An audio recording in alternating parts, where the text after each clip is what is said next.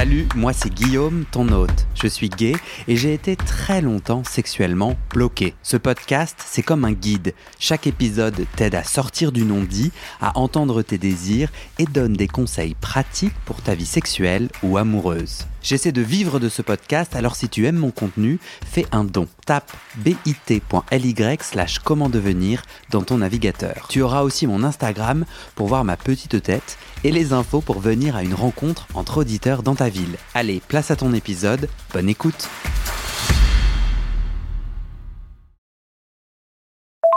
Salut Guillaume, je voulais t'envoyer un petit message concernant tes podcasts euh, que euh, j'ai dévoré.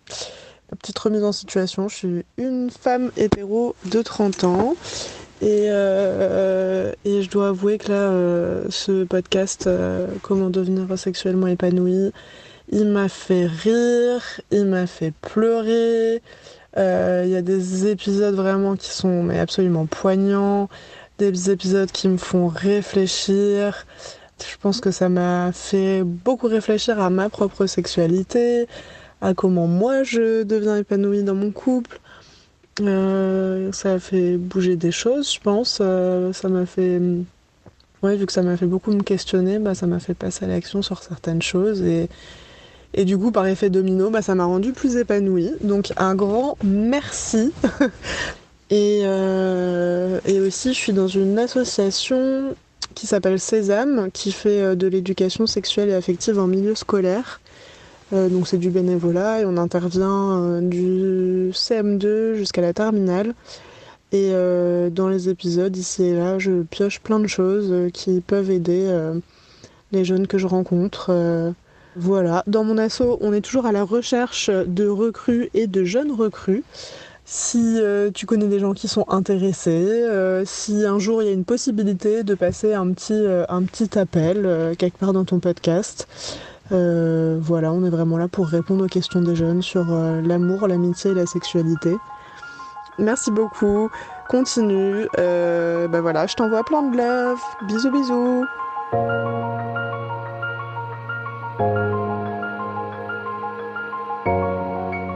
Pierre, bienvenue chez moi. Merci Guillaume. Je commence par une petite intro. On a discuté, toi et moi, euh, ce que j'ai trouvé vachement puissant dans ton histoire.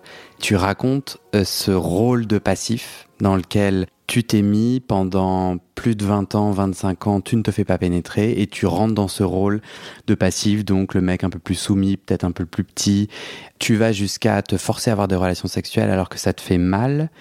Et un jour, tu as un déclic tu vois bien que ça te correspond pas bien, euh, et donc tu veux sortir de ce stéréotype du, du passif, c'est ce que tu vas raconter là aujourd'hui. Ce rôle de passif, ce que j'ai compris, c'est aussi une façon pour toi de trouver une place dans ce milieu gay parisien. Euh, tu as grandi dans un petit village de 500 personnes, tu m'as dit, et tu arrives à Paris peut-être avec plein d'espoir de trouver une communauté, et en fait tu déchantes. Et euh, du coup, tu vas aussi nous raconter ton déclic pour reprendre le pouvoir ou en tout cas le chemin, parce que peut-être que tu n'y es pas encore et c'est tout à fait ok, et aller vers une sexualité un peu plus alignée pour toi. En tout cas, je veux pas divulgacher la fin, mais tu m'as dit, j'ai je cite, j'ai découvert ce que ça veut dire de faire l'amour il y a quelques mois. Exactement. Moi, j'avais envie de commencer par euh, le début, on va le faire chronologiquement. Euh, toi, tu m'as dit, et ça avait l'air d'être important pour toi, que tu grandis dans un petit village, ça fait quoi? Bah, Aujourd'hui, tu as quel âge? Aujourd'hui, j'ai 36 ans. Ouais. Et ça fait quoi de grandir dans un petit village? Tu vois, moi, j'ai grandi en région parisienne. C'est quoi la différence? Alors, quoi qu'il arrive, j'en suis ravi parce qu'effectivement, euh, j'ai eu une enfance, euh, somme toute, assez paisible, certes, dans un lycée de, un collège et un lycée de ZEP, ce qui est effectivement euh, a son importance aussi dans la construction euh, d'un homo. Mais au bout du compte, je suis quand même ravi d'avoir grandi dans un petit village parce que bah, ça m'a permis aussi, justement, bah, au-delà de grandir au grand air, de pouvoir vraiment m'exprimer librement, sortir faire du vélo. J'avais aussi, moi, il faut savoir que j'ai eu une éducation assez libertaire libertaire de la part de mes parents, Ok. qui me faisaient confiance très rapidement euh, pour que pour, voilà, pour que je puisse aussi sortir voir mes amis, m'épanouir. Donc euh, donc voilà, en tout cas, euh, moi, euh, tout, tout- je dirais tous les, les toutes les embûches que j'ai pu connaître dans la construction de ma sexualité, elles viennent clairement pas de mes parents, qui en tout cas ont, ont toujours quand même constitué pour moi un socle justement de, construction. Et ça, c'est une, une vraie force. Après, effectivement, le côté moins positif, c'est que bah, qui dit petite ville, euh, petit village, dit aussi bah, petite euh, communauté, euh, beaucoup de on-dit et euh, des choses qui se savent très vite. Hmm. Euh, effectivement, dans les années 90 en plus, on n'est pas non plus en 2023. Donc, c'est sûr que ça a son lot de, de, de, de quotidienneté un peu plus compliqué, notamment à l'école. Parce que toi, tu te souviens du moment où tu te dis, Hum, je crois que je suis différent.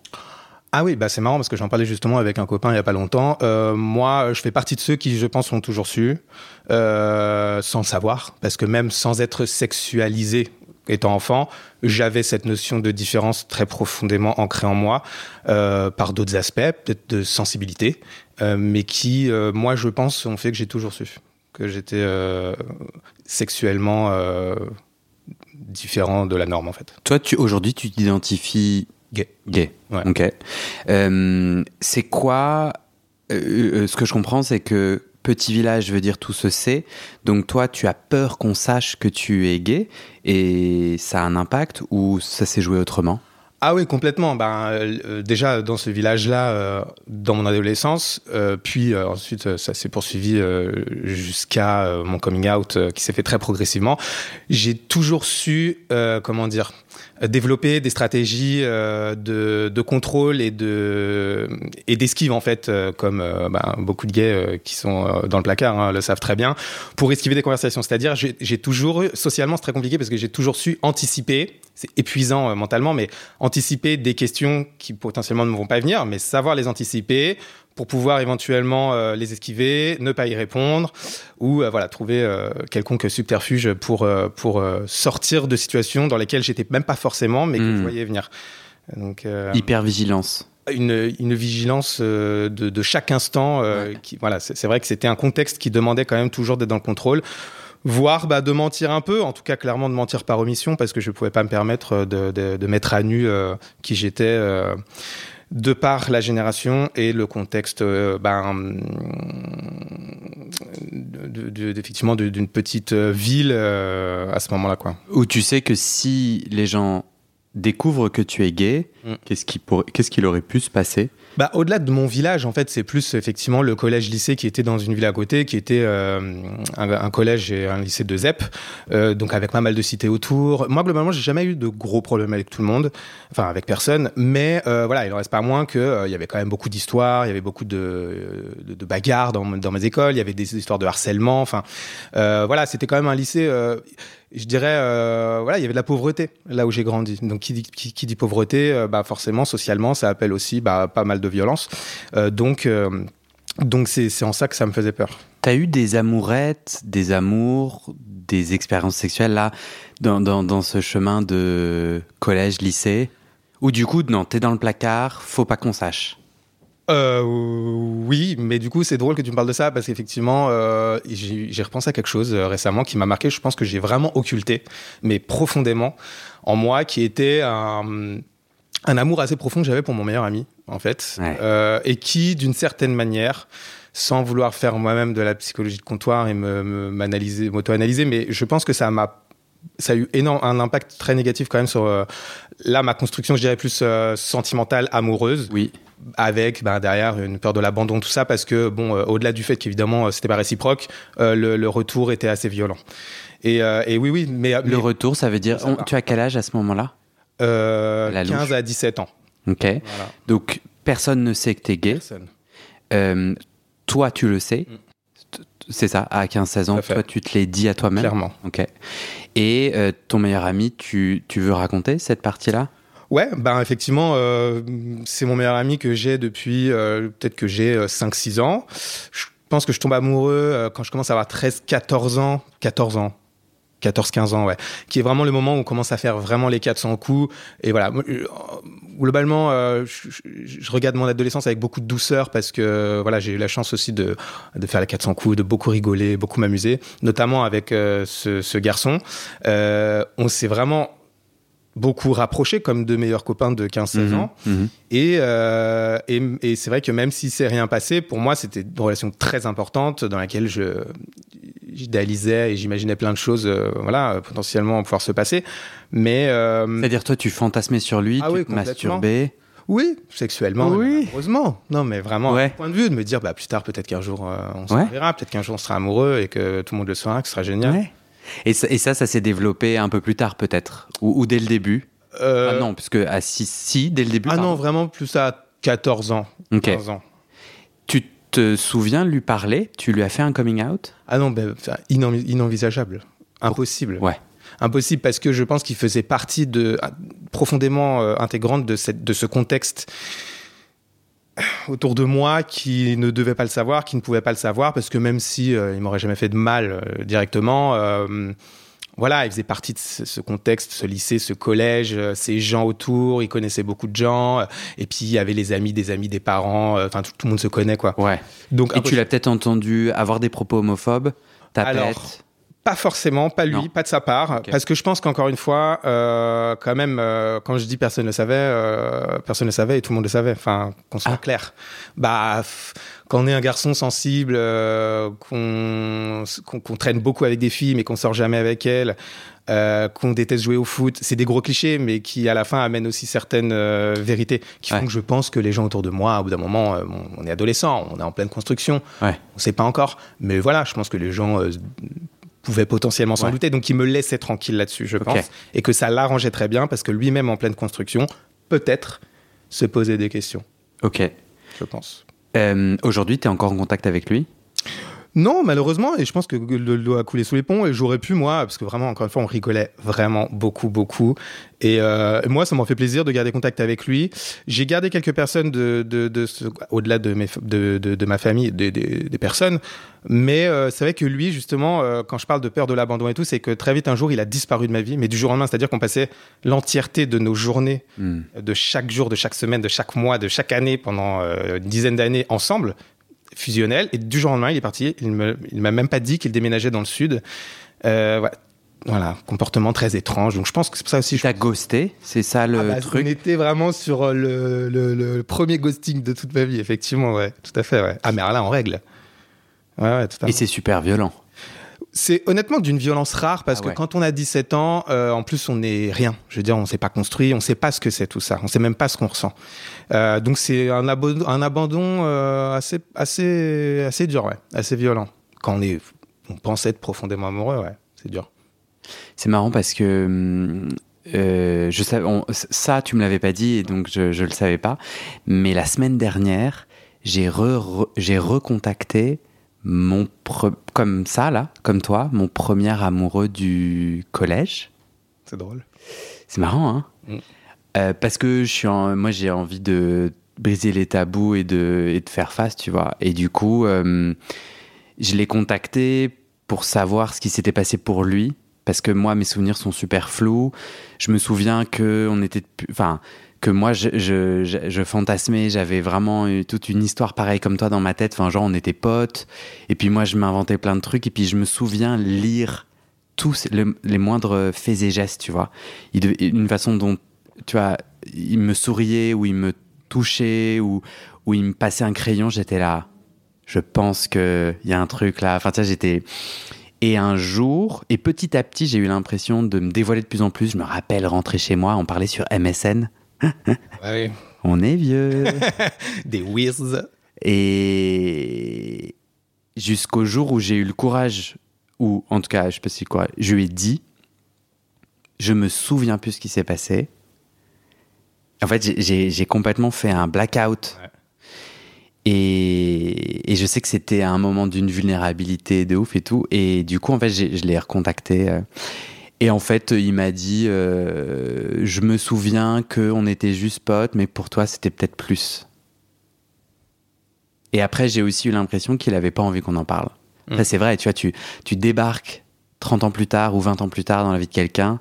Lui, il est marié avec des enfants. euh, Bon, bah, il a aussi, tu vois, le droit d'avoir d'autres choses à. Mais, euh, mais en tout cas, toi, tu, est-ce que tu aurais envie de recontacter ce, ce jeune homme? Euh, Alors déjà, euh, bravo pour ton courage parce que je pense que c'est un âge où clairement moi je ne l'aurais jamais fait. Enfin, c'était pas du tout une option hein, de, de, Mm. d'imaginer euh, lui en parler à lui ni à qui que ce soit d'autre. Euh, pff, Parfois j'y pense, mais alors vraiment sans aucune attente, peut-être plus encore une fois dans une idée de, de revoir des personnes avec qui j'ai pu à un moment donné célébrer la vie. Et... T'as son prénom et son nom? Ouais, ouais, ouais. T'as jamais googlé dans LinkedIn? Alors je pense qu'il est pas très réseaux sociaux parce qu'évidemment quand même, euh, je pense qu'on, euh, je pense que j'ai déjà fait par le passé comme je par curiosité avec plein de gens, mais euh, Tu l'as pas trouvé. mais je pourrais très facilement, enfin, j'ai son numéro encore, hein, euh, je pourrais très facilement le, le recontacter. Peut-être un jour je le ferai, mais comme toi, je pense qu'il est vraiment passé à autre chose. On a des vies pour le coup clairement différentes aujourd'hui. Comment tu sais de sa vie aujourd'hui? Bah parce que encore une fois, euh, qui dit petit village dit que on a potentiellement, enfin on a des amis d'amis. Ok. Bon, T'as des news. oui, pas- voilà. Ouais, des news, c'est un grand mot, mais en tout cas, je sais où il en est aujourd'hui, euh, de par effectivement des, des connaissances un peu en commun euh, que j'ai. Voilà, j'ai eu des, des échos il y a quelques années, mais. euh, Tu fais ton coming out à quel âge? Alors, je, moi, je ne sais jamais répondre à cette question parce que ça a été très progressif pour moi. C'est-à-dire que comme euh, pour moi, ça a été un, chemin de croix, le, le- le coming out, ça s'est fait très progressivement. C'est-à-dire que j'arrive à Paris à 18 ans, euh, je me fais une bande de potes qui devient encore aujourd'hui vraiment mon noyau dur dans ma vie.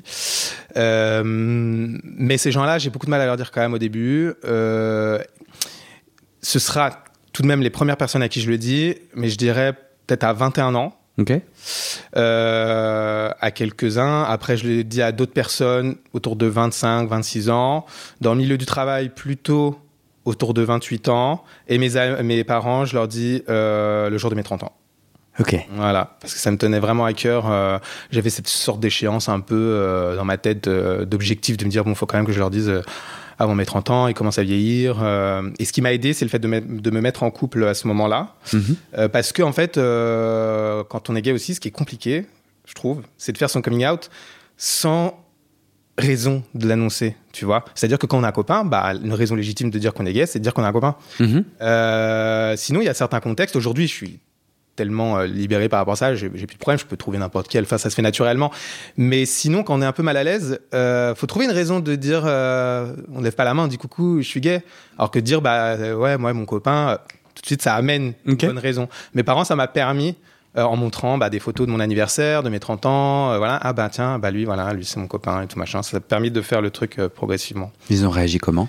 Euh, avec beaucoup de, bienveillance. Euh, mon papa, il m'a fait pleurer parce que hum, on, est proche, mais pas plus que ça. Quoi, c'est un papa et son fiston. euh, on, a une complicité, mais je veux dire, pas non plus outre mesure. Mon grand dame, et je pense aussi aussi. Mais il m'a dit. il m'a dit, tu sais, il m'a regardé dans les yeux, il m'a dit, tu sais, moi, tout ce qui compte, c'est vraiment que tu sois heureux. Euh, voilà, ce que tout le monde attendrait, en fait. Et là, je me dis, euh, putain, j'ai attendu autant de temps. euh, voilà, c'est pas grave. mais bon, si je, l'aurais dit avant. Et sachant que, petite anecdote, encore une fois, quand je dis personne ne le sait, mais tout le monde le sait, je pense que le premier à le savoir, c'est mon père. Parce que, en fait, quand j'avais une vingtaine d'années, j'ai eu une première longue relation qui a duré six ans. Et en fait, donc avec mon copain, on vivait dans mon studio étudiant qui appartient à mes parents.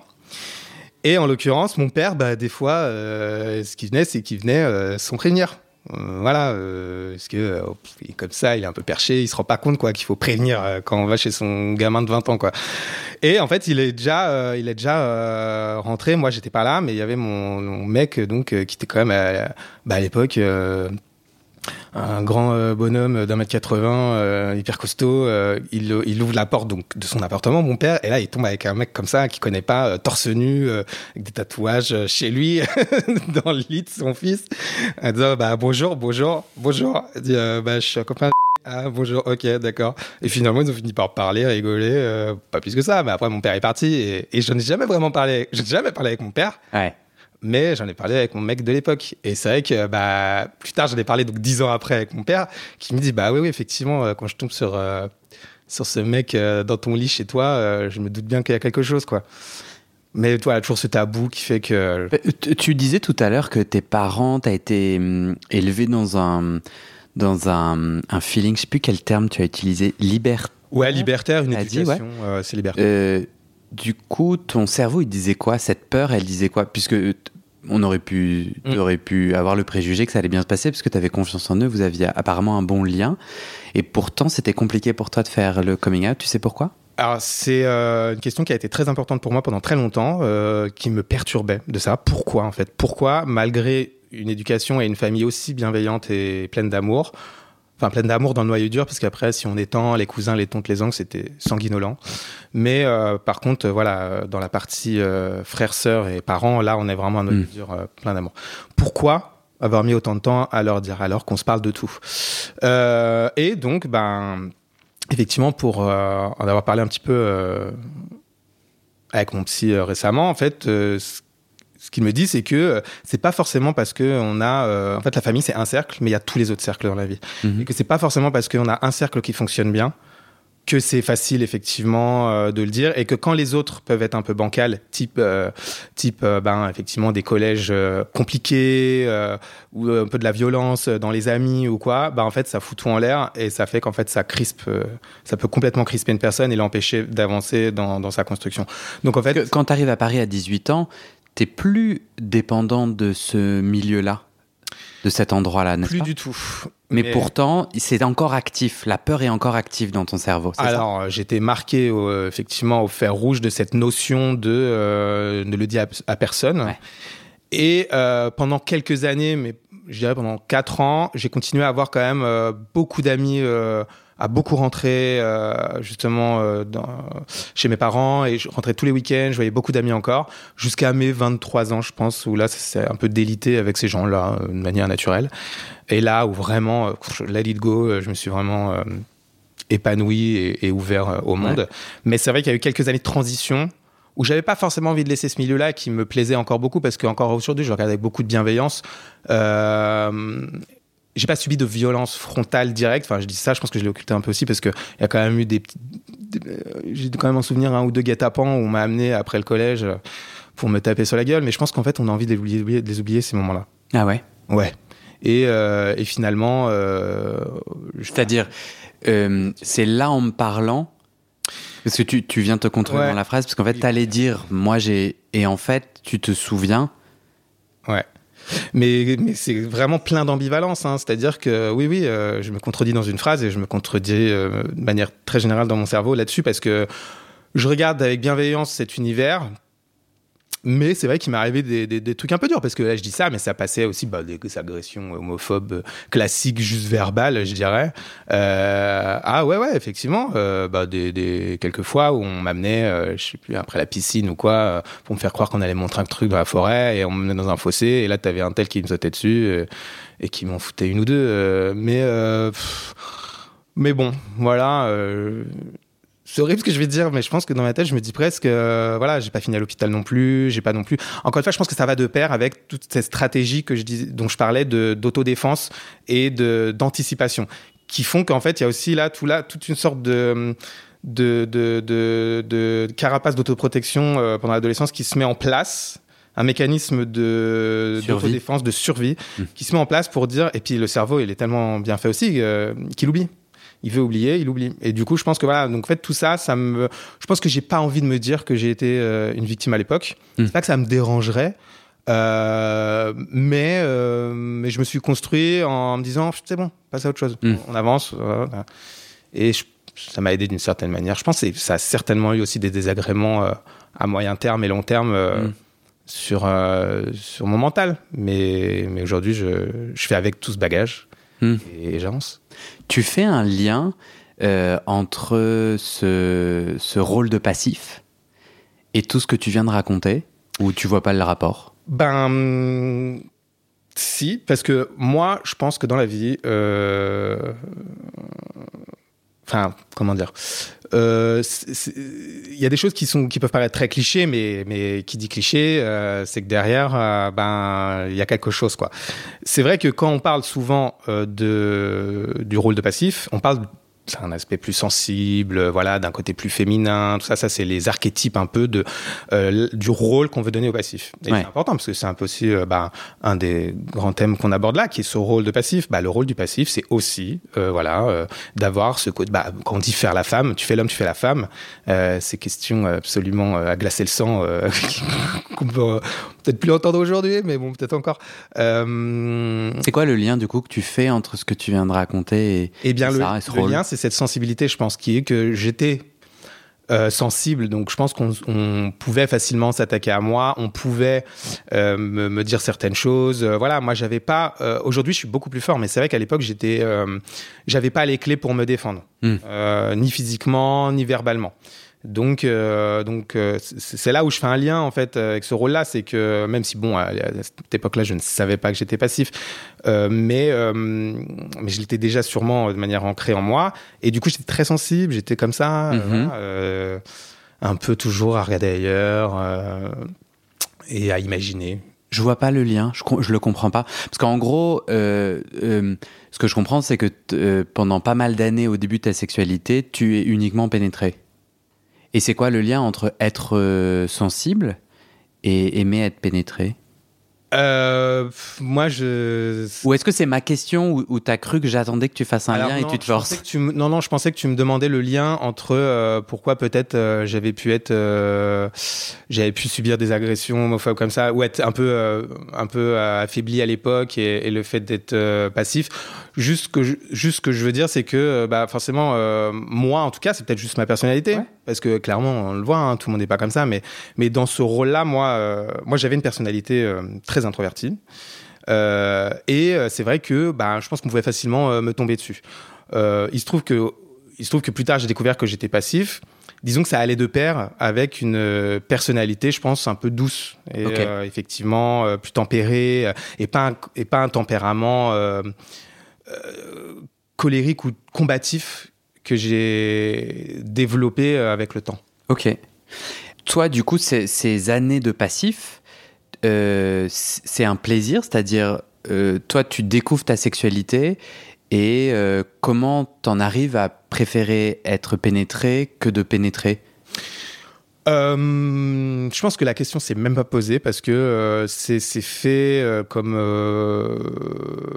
beaucoup de garçons dans ma génération sur fond de porno un peu intensif en fin d'adolescence, je dirais. Mhm. Donc moi, comme j'ai dit, j'ai 36 ans, je fais partie d'une génération où le porno n'était pas complètement facile d'accès, mais il était quand même déjà un petit peu. C'est-à-dire qu'on n'allait pas non plus, on n'allait plus voler les cassettes euh, ou les VHS, euh, voilà, au kiosque. Ouais. Mais on n'était pas non plus sur l'over-consommation sur le smartphone. On était vraiment entre les deux. C'est-à-dire que moi, je fais partie d'une génération où la consommation du porno, c'était le soir, la nuit, en cachette, sur l'ordinateur euh, familial. Euh, quand tout le monde était couché bien penser à surtout effacer l'historique. Donc il y a un gros truc, donc on n'est pas sur un device personnel, quoi. C'est important parce que c'est, on est vraiment sur une consommation très tabou, très, euh, très, euh, je dirais moi de mon point de vue de, de gamin de 17 ans, euh, grave et dangereuse, risquée. Oui. Et voilà. Et, et du coup, moi, c'est comme ça que je me suis construit. Et en plus, à l'époque de hum, où fleurissaient des studios euh, porno euh, justement qui jouaient beaucoup sur cette euh, en- sur cette euh, différence de rôle en fait, avec des rôles très marqués, très clichés. Bon, c'est le porno, hein, il est comme il est, mais. Donc tu vois des stéréotypes Voilà, en action. Le passif est plus comme ci, l'actif est plus comme ça. C'est ça alors moi complètement, ça se fait naturellement de me mettre dans ce rôle-là, Ça se fait naturellement, c'est-à-dire, t'éprouves du plaisir. à m'imaginer comme ça. Ouais. Ouais, complètement. Et t'éprouves pas de plaisir à t'imaginer pénétrer quelqu'un. Pas vraiment. Ok. Et du coup, euh, t'es sexuellement actif à partir de quand Tu disais que t'étais en relation à partir de 19 ans? Euh, 21 ans. 21 ans? Avant ça, je n'ai eu aucun rapport sexuel. Ok. Voilà. Ta première fois, c'était avec le garçon avec qui tu formes le couple? Alors non, mais presque. J'ai eu une première euh, relation très fortuite euh, sexuelle euh, euh, avec euh, un garçon, euh, relation sexuelle complète, on va dire, et une euh, juste des préliminaires avec un autre en fait, mais vraiment je dirais euh, les deux mois qui ont suivi ma mise en relation, donc en fait la construction de ma sexualité, je l'ai finalement faite avec mon ex avec qui je suis resté six ans, Ok. pas avec lui que j'ai été dépucelé quoi. Ok. Voilà. Et, et donc, toi, dans cette relation, euh, tu, te, tu te définis passif tu, tu- et tu lui dis que tu préfères être pénétré et vous avez ces rôles-là. Mhm. Et ça, tu as l'impression que tu l'as cherché, c'est-à-dire, euh, euh, tu vois, tu étais, dans la recherche d'une telle relation où tu étais uniquement passif et lui uniquement euh, actif, ou c'était un peu la rencontre, le hasard? Non, non, non, parce que effectivement, on s'est rencontrés sur une appli et euh, et je pense qu'à l'époque, euh, voilà, sur l'appli, on devait déjà savoir, on devait déjà un peu euh, dire dans quel rôle on était ou ou peut-être même jusqu'encore une fois, euh, on s'est compris et puis très vite on a su que c'était comme ça. Mais oui, oui, cherché, j'ai cherché ch- ce Mhm. genre de partenaire-là parce que moi, euh, c'est ce que c'est ce dont j'avais envie. Mhm. et, et comment ça s'est passé, ces six ans, euh, ces dix années? C'était très tendre. Je dirais que la première année euh, était vraiment magnifique parce que moi j'étais en bon j'étais jeune mais j'étais vraiment en détresse affective parce que euh, 21 ans. Mhm. Quand je dis dé- dé- dépucelé, premier amour à 21 ans, c'est-à-dire que avant ça, il y a rien. C'est-à-dire il n'y a pas de relation sexuelle, mais ça veut dire il y a rien. Il n'y a pas un câlin, il n'y a pas un bisou, il n'y a pas un je t'aime, il n'y a pas une amourette de lycée, de collège. euh, Il n'y a rien. Enfin, c'est le vide, c'est le néant affectif. Mhm. Euh, c'est quand même beaucoup 21 ans, hein, euh, sans rien. Donc là, effectivement, c'est un peu l'épiphanie. Euh, J'arrive à Paris, c'est génial. Euh, Quelqu'un de, de- de vraiment très gentil. Euh, donc la première année se passe très bien. Et le problème, euh, c'est que au bout d'un an, je j'en parle tout de suite parce qu'effectivement, c'est vraiment ça a vraiment eu très vite un impact sur euh, l'aspect euh, sexuel et ce rôle-là, qui est que j'ai eu donc une, un problème proctologique. Mhm. Euh, très rapidement, fulgurant, qui ensuite a mis une dizaine d'années à se traiter, avec lequel j'ai dû vivre et qui fait que ça m'a bousillé ma, ma vie sexuelle à partir de ce moment-là. Donc j'ai eu Ouais. une première année Oui. sexuelle act- active, enfin, en tant que passive, euh, d'épanouissement euh, fou, Tu kiffais. où je kiffais à fond, Ok. dans la caisse, vraiment à tout point de vue, avec un mec génial et tout. Euh, C'était monsieur Barak Ouais. Tatou, Ouais, exactement. sur lequel ton papa est tombé. Ouais, tout à fait. Vraiment, un- monsieur propre, quoi. Vraiment un, un cœur tendre, vraiment hyper gentil. Il ne possède pas de cheveux? Et il n'avait pas de cheveux, non, non, exactement. C'est pour ça qu'il y avait un peu ce côté-là. euh, C'était marrant. et il était blanc. Et non, lui, il était marocain. Ok. Euh, Je sais pas, j'essaie de me souvenir à quoi ressemble Monsieur Propre. il était d'origine. euh, Non, mais parce qu'en plus, il avait une tête ronde un peu comme lui, euh, Ok. chauve, euh, voilà, baraque. Donc, euh, ça suffit avec les tatouages. Bon, bah voilà, ça suffit. Et ça, c'était vachement bien pendant un an. Et qu'est-ce qui s'est passé en termes de santé? C'est quoi ce truc procto Euh, une fissure anale, tout simplement. Euh, Rappelle-moi ce que c'est. Alors, ben, c'est vraiment comme son nom l'indique, rien alors, de plus, si je puis dire, que un- une toute petite plaie, euh, vraiment au niveau de l'anus, tout Ok. simplement. De- dehors ou dedans ça peut être les deux, mais moi, c'était dehors. Ok. Mais ça peut être dedans. Ok. Et comment c'est advenu pour toi? Comment on se fait une fissure? J'ai Alors- compris. Je tiens à le dire ici, si des gens euh, l'écoutent, parce que je pense que, à qui ça arrive euh, l'entendent, euh, parce que je pense qu'il y a beaucoup de gens qui qui culpabilisent ou qui pensent que ça peut venir de la sexualité, mais pour en m'être beaucoup renseigné, a priori, enfin, les médecins s'accordent à dire que le lien est très faible, sauf s'il y a eu viol ou, ou rapport très très violent, euh, sans gel ou quoi, ça peut venir de la sodomie. Moi, c'est pas mon cas. Moi, ça, c'est un, un, un ou une experte de santé qui te le dit. Comme Ah on oui. n'est pas médecin, vaut mieux qu'on. Ouais. c'est pour ça que je dis. Tu euh, parles en ton nom, mais toi, euh, sûr. t'as eu des rendez-vous avec un ou une procto, Ah bah pas qu'un peu, ouais. Je moult. peux te dire que j'ai été en grosse errance médicale pendant une dizaine d'années. Ouais. Ok. Ah ouais? Ah ouais, ouais. Parce que c'était. Pourtant, c'est pas compliqué, mais je pense que. C'est-à-dire, tu, tu es allé voir des proctos qui te disaient, je ne sais pas ce que vous avez. Alors, je, je tempère parce que je pense que j'ai mal fait les choses aussi moi, mais euh, je dirais pas que plusieurs proctos m'ont pas dit, mais Ouais. euh, beaucoup de généralistes euh, m'ont laissé en errance médicale. Et euh, En te disant quoi, par exemple, comme diagnostic? Alors, soit c'était des mauvais diagnostics, effectivement, d'hémorroïdes. Euh, on m'a parlé de, de- de plusieurs autres choses, mais ou sinon, même en me décri- en me disant que c'était ça, euh, faut savoir qu'il y a trois, manières de, enfin surtout deux manières de traiter euh, les fissures. C'est avec des petits médicaments et des laxatifs, c'est-à-dire on laisse reposer Oui. les fesses voilà, un moment, et si elle est fraîche, elle peut partir spontanément. Si elle est trop ancrée, euh, c'est impossible. Faut faire une chirurgie. Là, ça devient plus lourd. Ok. Euh, et en fait, moi, bah, à chaque fois que j'allais en voir, il me donnait ma petite crème comme ça. Merci, au revoir, 50 euros, euh, fermez la porte. Et euh, sauf qu'en fait, euh, ben non, en fait, ça ne fonctionne plus parce que ça fait des années, des années, des années, elle ne, ça ne fonctionne plus. Il faut que Ok. je me fasse opérer. Alors que je, que je comprenne, c'est que toi, tu avais le courage d'y aller, parce que Mm. je pense qu'il y a certaines personnes qui osent pas aller chez le médecin montrer leur cul. Ah oui. C'est ultra relou. Mm. Toi, euh, tu as dépassé ça et t'es allé voir des professionnels. Les crèmes ne réparaient pas, donc en fait, euh, c'est une plaie qui saigne ou pas?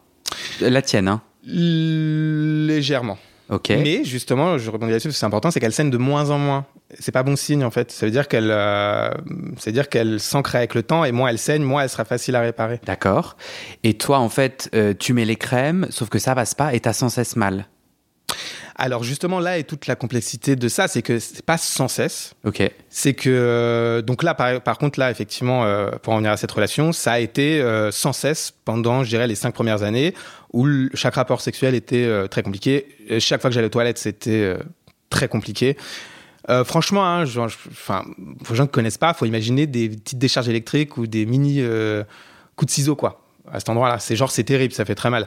Faut les soigner. Et, euh, et alors un rapport sexuel, autant te dire que c'est euh, l'enfer. Sauf que moi, jeune gay euh, qui arrive et qui, qui- qui- qui- je sais pas, je- effectivement, qui se sent euh, mais malgré un garçon euh, très tendre, je me mettais beaucoup de pression, euh, je me sentais obligé de, de le faire. Je ne Mm. savais pas ce que j'étais parce que j'étais un peu en errance médicale. J'arrivais pas à le soigner. Donc moi, je, me, je me disais pas, enfin, je me disais, je vais le perdre si, si ça s'arrête comme ça. Et je n'osais pas lui dire. J'étais con, mais j'ai pas osé lui dire. Il l'a jamais su. Euh, lui, tout ce qu'il pensait, c'est que j'avais plus envie de lui. Et du coup, que je ne venais plus vers lui. Donc, au bout d'un an, ce qui s'est passé, c'est que moi, je répondais plus du tout à ses sollicitations. Hmm. Mais, euh, mais du coup, bah, quand on faisait l'amour, euh, enfin, comment dire, bah, des fois, le soir, par exemple, la nuit, il venait vers moi et bah, là, je me laissais faire en silence, quoi. Mais par contre, moi, clairement, j'allais plus vers lui. et donc, ça, ça a concrètement beaucoup, beaucoup euh, participé à la dégra- dégradation de notre intimité et à terme de notre amour. Euh, pourquoi, euh, pourquoi pas devenir euh, pénétrant du coup? Bah parce que dans cette relation-là, c'était pas le, c'est pas un sujet quoi. Ah oui, ton partenaire avait pas envie. Bah encore une fois, euh, je pense que par amour, euh, il fait partie de ces gens qui auraient pu, je pense, euh, voilà. Mais moi, j'en avais pas envie. En fait, c'est et puis pour tout te dire, j'ai même plus envie de sexe en fait à cette Mm. époque-là.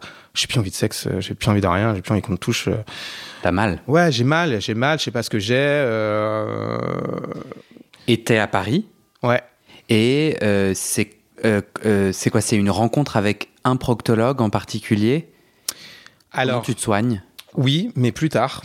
C'est-à-dire que donc pendant ces cinq ans, euh, donc j'ai des douleurs incommensurables, c'est très compliqué, euh, ma sexualité est en berne. Euh, à un moment donné, euh, je vais pas le raconter parce que je pense que ça ne servirait personne, mais de manière un peu artisanale, j'ai réussi à, faire en sorte que ça se stoppe un peu. Mais je pense que c'est pas enfin pas, pas une bonne manière de le faire. Preuve en est, c'est que c'est revenu Enfin, entre temps, j'ai quelques années de célibat. La grosse éclate parce que justement, euh, j'ai euh, trois années de répit. Parce qu'en fait, c'est une pathologie chronique. Donc, ce qu'il faut comprendre, c'est que ça peut partir et revenir. Ok. Donc, moi, je me dis super, c'est fini. Euh, pendant ton célibat, euh, c'est la teuf parce que tu te fais plus pénétrer? Si, mais parce que j'ai plus mal. Parce que ma fissure est réparée. Ok. Et du coup, en fait, tu parles en ton nom, c'est ton témoignage, et du coup, raconte-toi.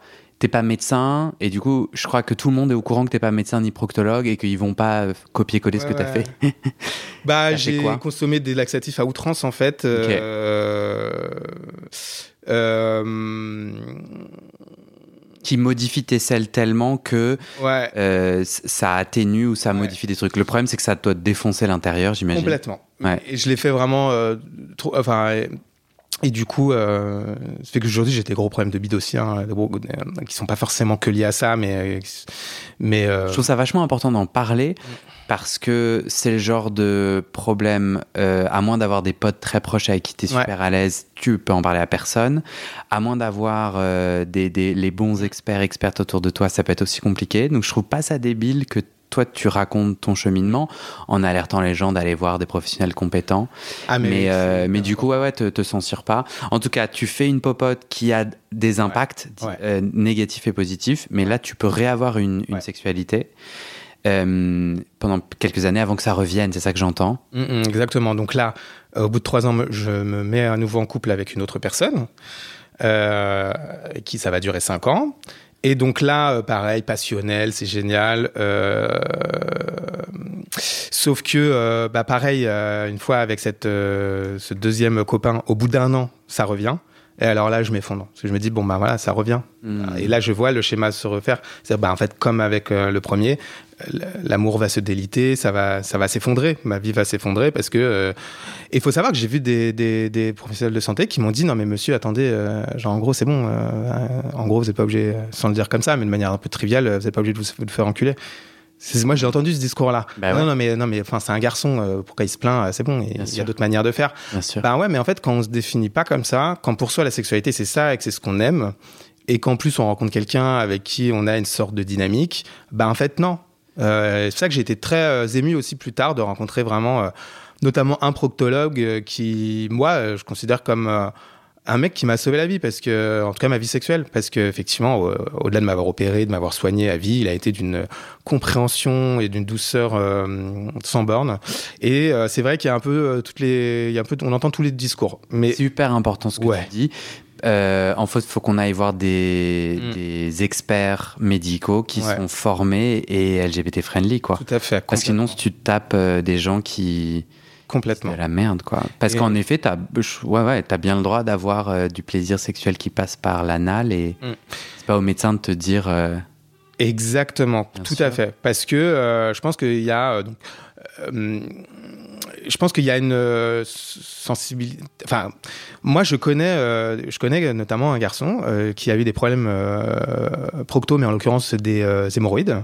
mhm. faut savoir, et alors là, là pareil, c'est très important de le savoir, c'est qu'il y a plusieurs manières de soigner des hémorroïdes, dont une manière, bon, qui se fait plus trop, mais qui se fait encore aujourd'hui en France, euh, et qui, à terme, empêche tout rapport Mhm.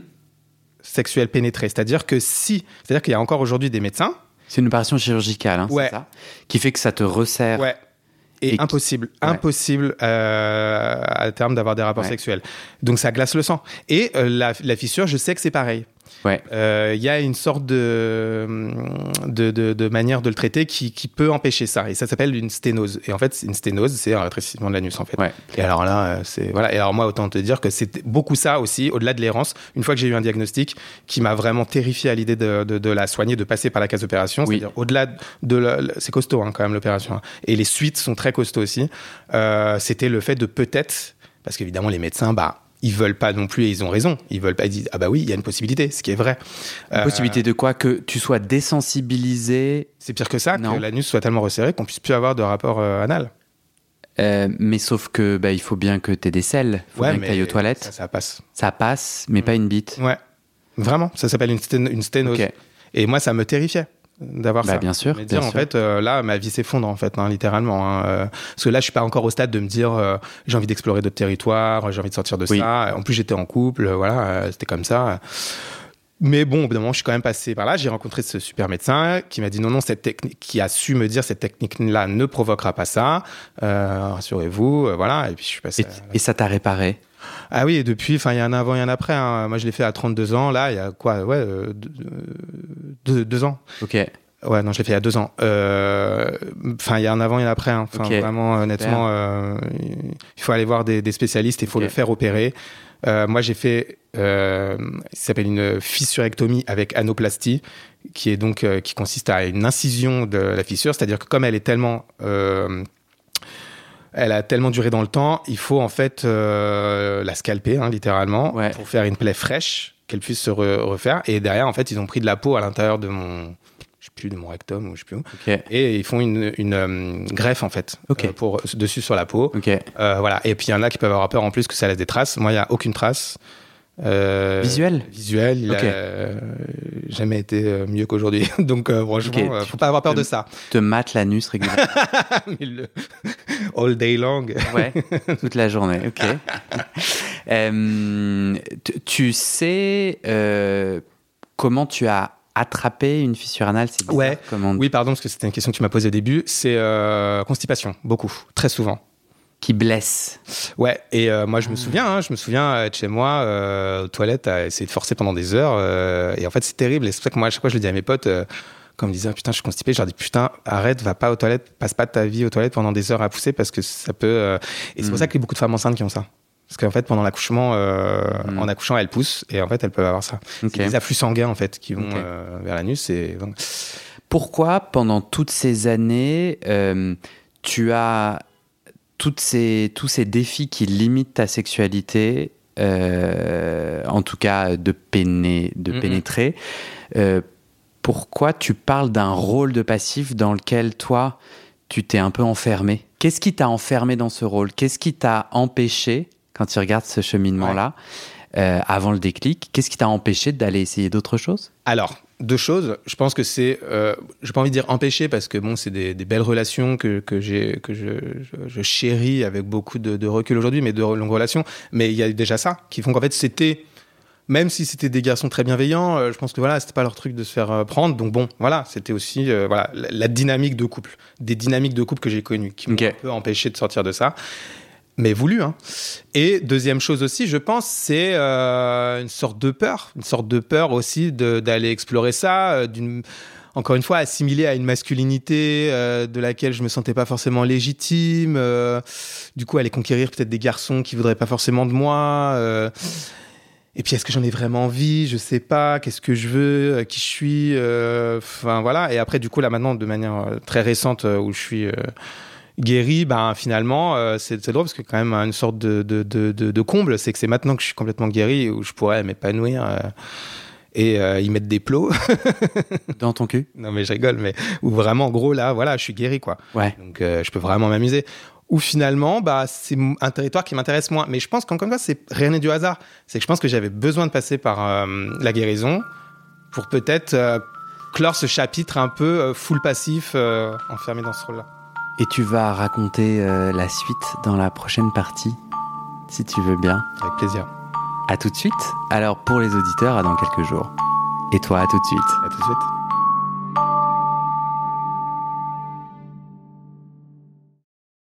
Et c'est la fin de cet épisode.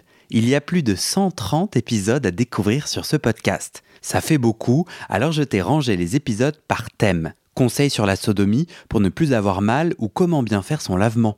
Le BDSM, la bisexualité, couple ouvert ou exclusif, le racisme, le polyamour, etc. etc. C'est génial et c'est sur le site du podcast. Tu tapes bit.ly slash comment devenir dans ton navigateur.